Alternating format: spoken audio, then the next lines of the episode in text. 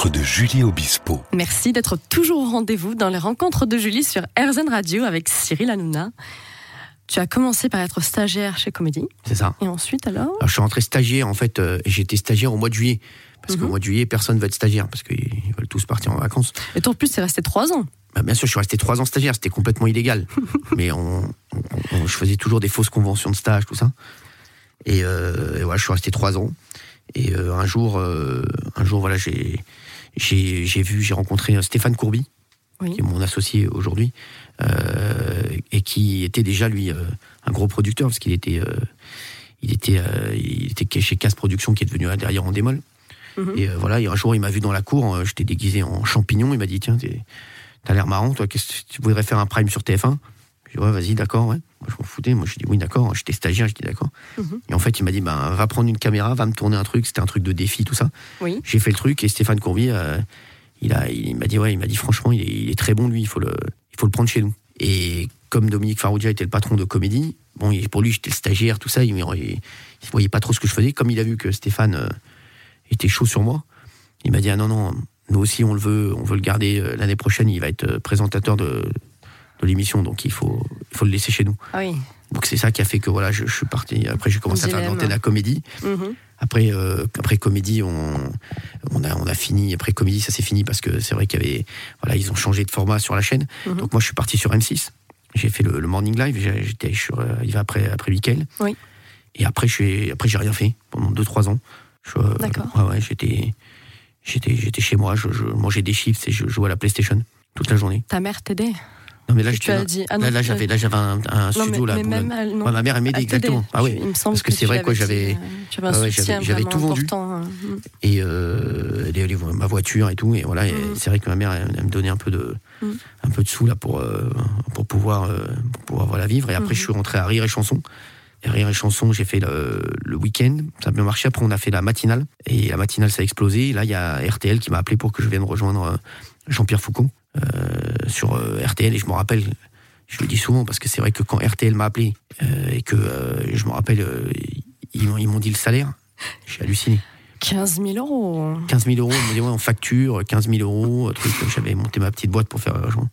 Ah, j'ai appelé ma mère, j'ai dit ça y est, on est riche, on est sorti d'affaires. C'est vrai.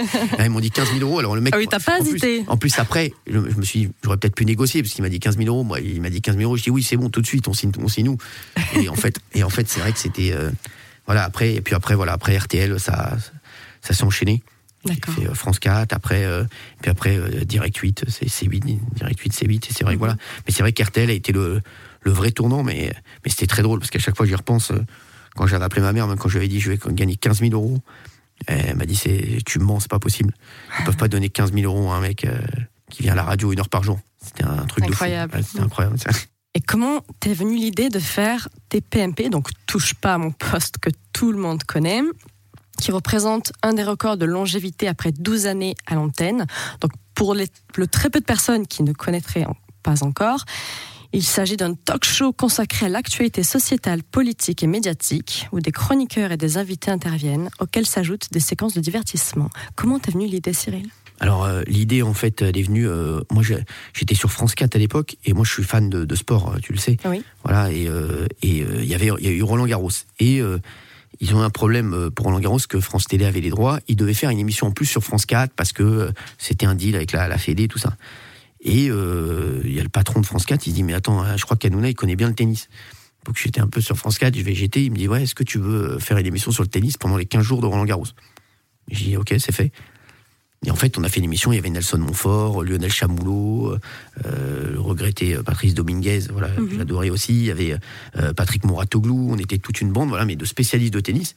Et moi, j'animais le truc. Il y avait Sarah Pitkowski aussi avec moi, qui était ancienne joueuse. Et euh, on animait le truc et euh, on, on, revenait sur les matchs, sur tout ce qui se passait à Roland Garros, mais euh, ça rigolait beaucoup, ça, ça, ça vannait beaucoup, ça charriait. Et l'émission, le matin, elle a cartonné. Ça veut dire que on était première chaîne nationale Ah oui, le matin, c'était un truc de fou. Les audiences, ils regardaient ça à France 4, ils ont halluciné. génial. Ils se sont dit, c'est un truc de fou, il se passe un truc. Et je suis allé, je suis allé voir France 4, je leur ai dit, Roland Garros, malheureusement, on peut pas le faire toute l'année, mais il y a un autre truc dont on peut parler toute l'année, c'est la télé. Donc on peut faire un autre style comme ça avec une bande, avec le même ton, mais sur les programmes télé. Mhm.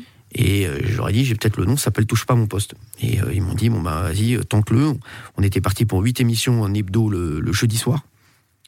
Oui. Le jeudi soir à 22h30, on, on démarrait. Oui. Et euh, première, bon, ça a été, ça a été dur. Et après, ça a été, ça, ça, ça a augmenté toutes les semaines et les- ça a explosé au bout de, au bout de 6-7 émissions. Vraiment, les, ça, on a vraiment senti qu'il se passait quelque chose. Et voilà. Et après, euh, après, j'ai fait une deuxième saison sur France 4. Mhm. Vraiment, là, ça, a- ça a explosé complètement en deuxième partie de soirée. Et après, euh, voilà, je voulais faire, je voulais passer en quotidienne. France 4, ils étaient pas, euh, ils, croyaient, ils croyaient pas au format euh, touche pas mon poste en quotidienne. France Télévisions, ils pensaient qu'en quotidienne ça tiendrait pas.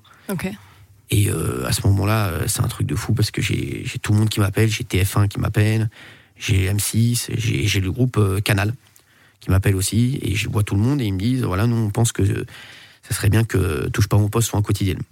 On laisse un peu de suspense encore une fois. On se retrouve dans un instant avec Cyril Hanouna dans les rencontres de Julie sur RZN Radio.